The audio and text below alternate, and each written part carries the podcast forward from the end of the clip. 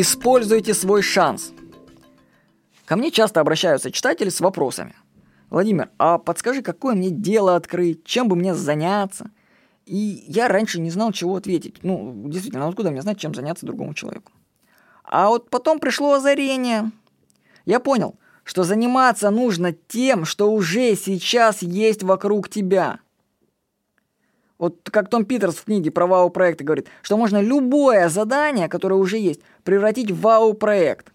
А Вселенная постоянно дает нам шансы. Ими нужно только воспользоваться, развернуть их. Проанализировав свой путь развития в интернете, я понял, что стартом послужила цепочка маленьких дел, таких шансиков, за которые я ухватился. Ну, допустим, все началось с того, что преподаватель в институте дал мне задание отсканировать и распознать ему книгу по специальности. Тогда только сканеры появлялись, и никто этого не делал сканирования. Я сделал все очень качественно. Я отформатировал текст, проверил орфографию. Преподаватель дал и другим студентам распознать книги, но они сделали все гораздо хуже меня. В результате мне стали поручать распознавать книги в институте.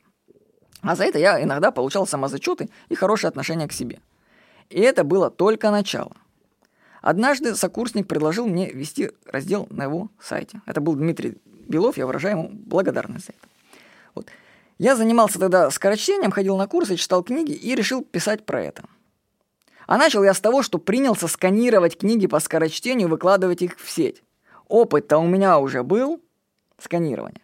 именно с книжек пошла раскрутка сайта по скорочтению. А дальше пошло по нарастающей, шанс за шансом. В результате, ну на мой взгляд, начав с задания по сканированию книги, которое мне выдал преподаватель, я пришел к тому, что набрал этот текст из Амстердама. О, круто, круто. Я его озвучивал в Краснодаре, я писал в Амстердаме, я даже забыл. То есть спустя 10 лет от того события, как я начал сканировать книги, у меня теперь есть возможность поехать в любую точку на Земле.